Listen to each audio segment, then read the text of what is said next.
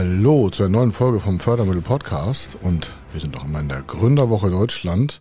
Die geht noch bis Sonntag dieser Woche und gleichzeitig sind wir Partner der Gründerwoche Deutschland seit über zehn Jahren oder auch der Global Entrepreneurship Week und da machen viele Beratungsgesellschaften oder auch andere Anbieter, offizielle Organisationen Angebote an Startups und Gründer, um denen auf den Weg zu helfen. Warum?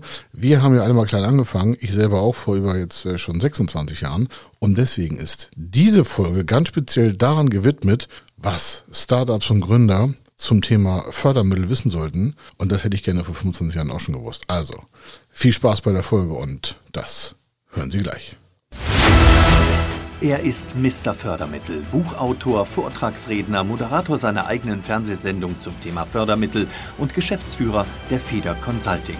Mit seinem Team berät er kleine, mittlere und große Unternehmen rund um die Themen Fördermittel, Fördergelder und Zuschüsse.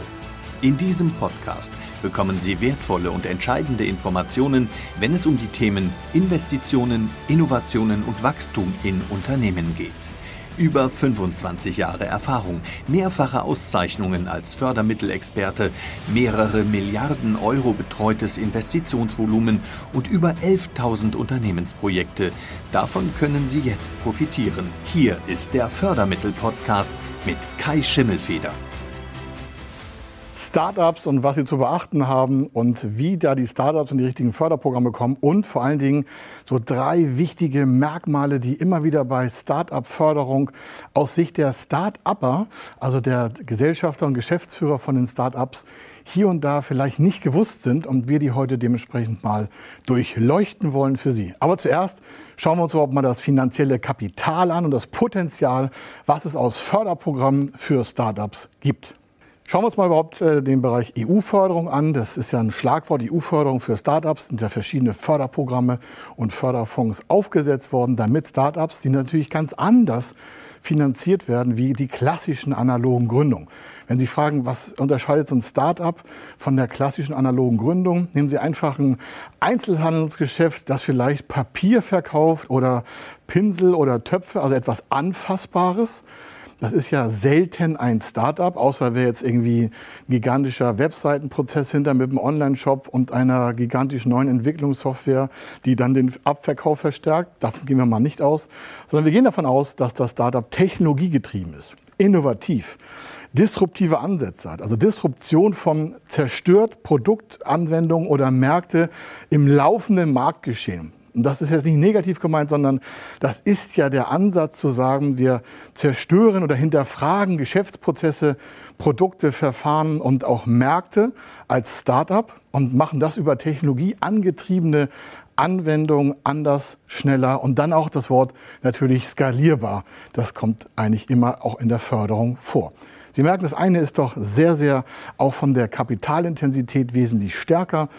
Startups haben natürlich viel mehr sogenannte Burn Rate, also die verbrauchen am Anfang ihrer Zeit, bis das Produkt in den Markt kommt, meistens einige Wochen, Monate, manchmal sogar Jahre.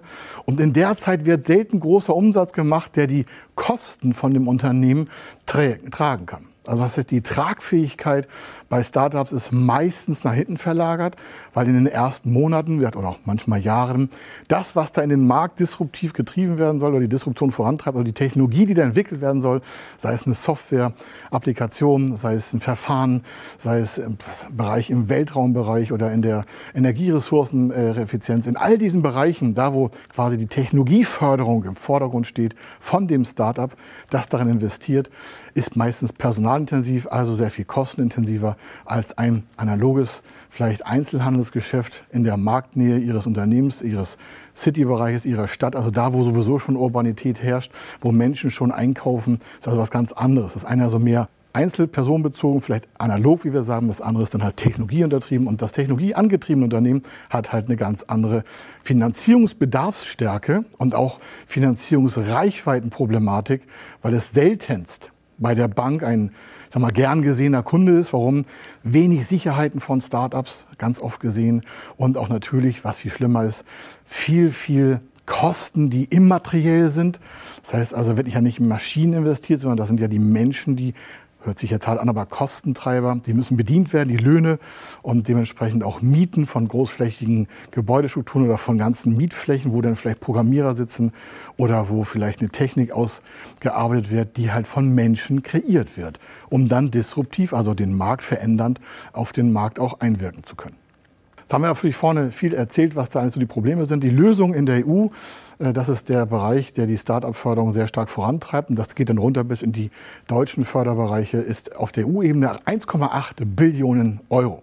Wenn Sie sagen, Mensch, hat er sich versprochen? Nein, 1,8 Billionen Euro ist erstmal der Gesamthausbereich ähm, Finanzrahmen, also mehrjähriger Finanzrahmen nennt sich das, der dann bis 2027 quasi budgetiert ist. Das heißt, von 2021 bis 2027 stehen in den 27 Mitgliedsländern und auch anderen Kooperationsländern 1,8 Billionen Euro als Zuschuss zur Verfügung.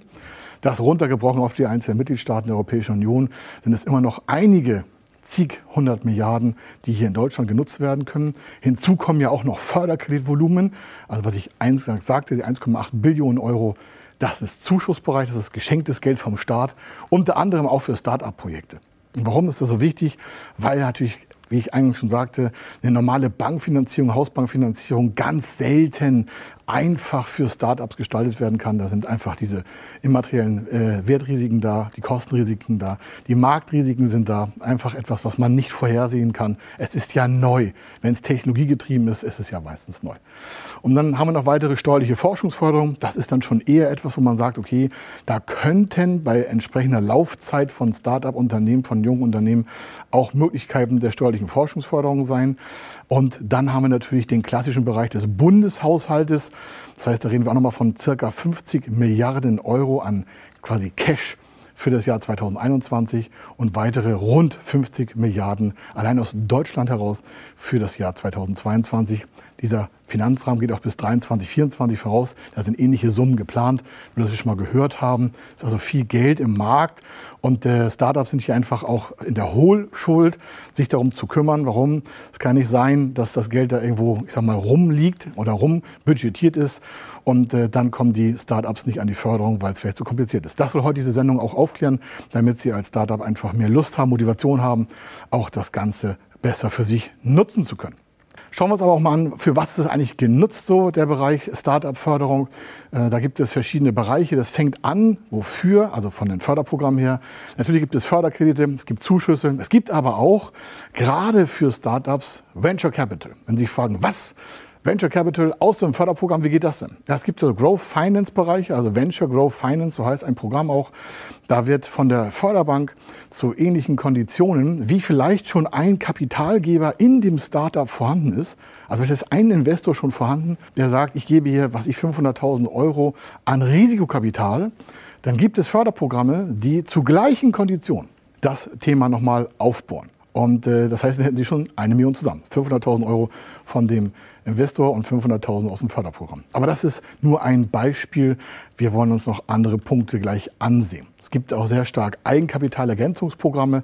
Auch da sehr stark. Warum? Wenn Startups vorhandenes Eigenkapital vielleicht verdoppeln oder verdreifachen können aus Förderprogrammen, dann haben natürlich einen Vorteil, sie erhöhen die Finanzierungsreichweite. Das heißt, ihr Unternehmensbereich kann länger am Markt mit Kosten arbeiten, die sie vielleicht gar nicht aus den Umsätzen und Gewinnen decken können. Warum? Ich sagte ja eingangs, die meisten Startups haben eine längere Wirkzeit, bis sie zu dem Unternehmensbereich des Unternehmensumsatzes kommen. Das heißt, die Zeit von Entwicklung bis hin zu, wir machen Umsätze, wir machen damit Gewinne, ist vielleicht sechs, zwölf 12, 18, 24 Monate.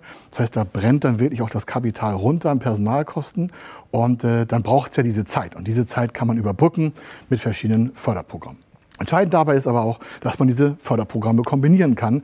Denn ohne dass die Förderung da eingreift, könnten viele Unternehmensförderungsprogramme aus dem Bereich Startup gar nicht die, die, das Licht der Welt erblicken, weil es an diesen Finanzmitteln fehlt.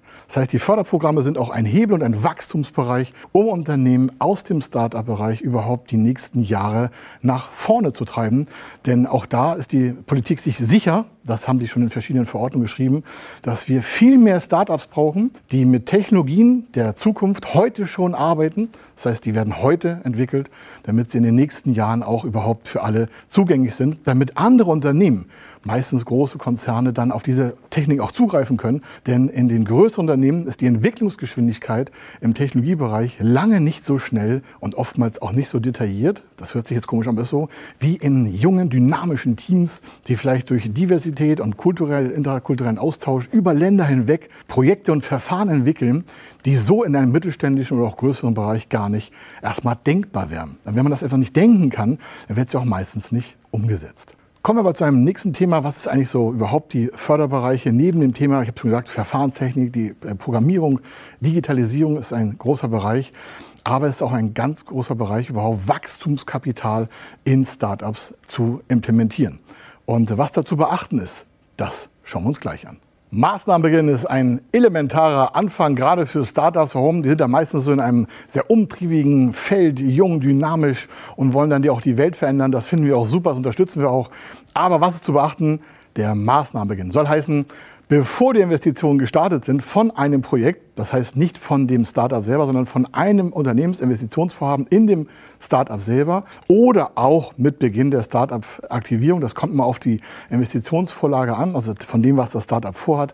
Da muss das Thema Maßnahmen beginnen und Anreizeffekt realisiert werden. Das soll heißen, vor der Investitionsphase muss ein Antrag gestellt werden. Damit erfüllen dann auch die Startups den sogenannten Anreizeffekt. Das heißt, der Anreizeffekt ist der Effekt, der dafür sorgt, dass man angereizt wird, sich vor der Investition mit den Fördermitteln zu beschäftigen, um sie dann in das Startup aus den möglichen Milliarden und Billionen, die ich eingangs erzählt habe, auch dann nutzbar darzustellen. Das heißt, die können ja erst Anträge gestellt werden, wenn man weiß, welche Fördermittel es hat und dazu braucht es eine Vorinformation und das ist dann auch der Maßnahmenbeginn. Der Maßnahmenbeginn sorgt dafür, dass sie sich vorher quasi darum kümmern, sich um Fördermittelinformationen zu bemühen, dann die Nutzung und Kalkulation und Strukturierung voranzutreiben und dann erst in die Investition zu gehen. Ein zweiter großer Bereich ist das Thema, den Antrag, der dann gestellt wird, vollständig auszufüllen. Klingt banal, ist es fast auch. Vollständigkeit und wahrhafte Unterlagendarstellung ist elementar für die Förderung gerade in Startups. Kommen wir mal zum Punkt, äh, den richtigen Erlaubnisbeginn abzuwarten. Das heißt, es reicht nicht, den Antrag abgegeben zu haben, eingeschickt online, digital oder analog, sondern es braucht von der Förderstelle oder von dem Förderkredinstitut oder von der Hausbank, falls das doch in Kombination sein sollte, erst überhaupt so eine Art Maßnahmenbeginn Erlaubnis. Das ist entscheidend für Sie, denn wenn Sie keine Erlaubniseinheit haben und keinen Zuwendungsbescheid haben, dann können Sie damit gar nicht kalkulieren. Warum erst der Zuwendungsbescheid, also die Bejahung Ihrer Beantragung und damit auch Ausweisung der Investitionssummen, die dort bezuschusst werden oder gefördert werden oder was auch immer in dem Bereich der Fördermittel für Sie interessant ist, muss er am besten schriftlich bei Ihnen im Hause sein. Erst dann können Sie sicher sein, dass das Ganze auch finanzierbar ist. Die Frage ist, Mensch, warum gibt der Staat so viele Möglichkeiten aus? Warum hat er auch so Hürden gesetzt, aber auch trotzdem die Möglichkeiten, diese Milliarden zu nutzen für die verschiedenen Startups? Wo wären wir hier alle in Deutschland, wenn wir uns nicht den neuen Techniken zuwenden würden und glauben würden, das wird schon so weitergehen? Ich glaube, die letzten zwei, drei, vier Jahre haben alle gemerkt, dass Veränderung der Regelsatz geworden ist. Es ist nichts mehr so morgen, wie vielleicht noch heute zu sein scheint. Und entscheidend ist dabei auch, dass Sie sich fragen, ist mein Projekt förderfähig? Kann ich es besser vorantreiben? Und wenn Sie die Zukunft weiter quasi planen wollen, wenn Sie weiter im Startup investieren wollen, dann fragen Sie sich einfach, ist mein Projekt förderfähig? Und zur Hilfe nutzen Sie einfach vielleicht auch unsere Webseite www.fördermittel-testen.de. Wenn Sie wissen wollen, ob Ihre geplanten Investitionen förderfähig sind und wie Sie zu den richtigen Förderprogrammen kommen, dann gehen Sie auf die Website www.fördermittel-testen.de. Dort können Sie Ihre Projektdaten an das Team von Feder Consulting übermitteln und erhalten dann ein Ergebnis zu den möglichen Förderprogrammen gesendet. Viel Erfolg und eine gute Zukunft.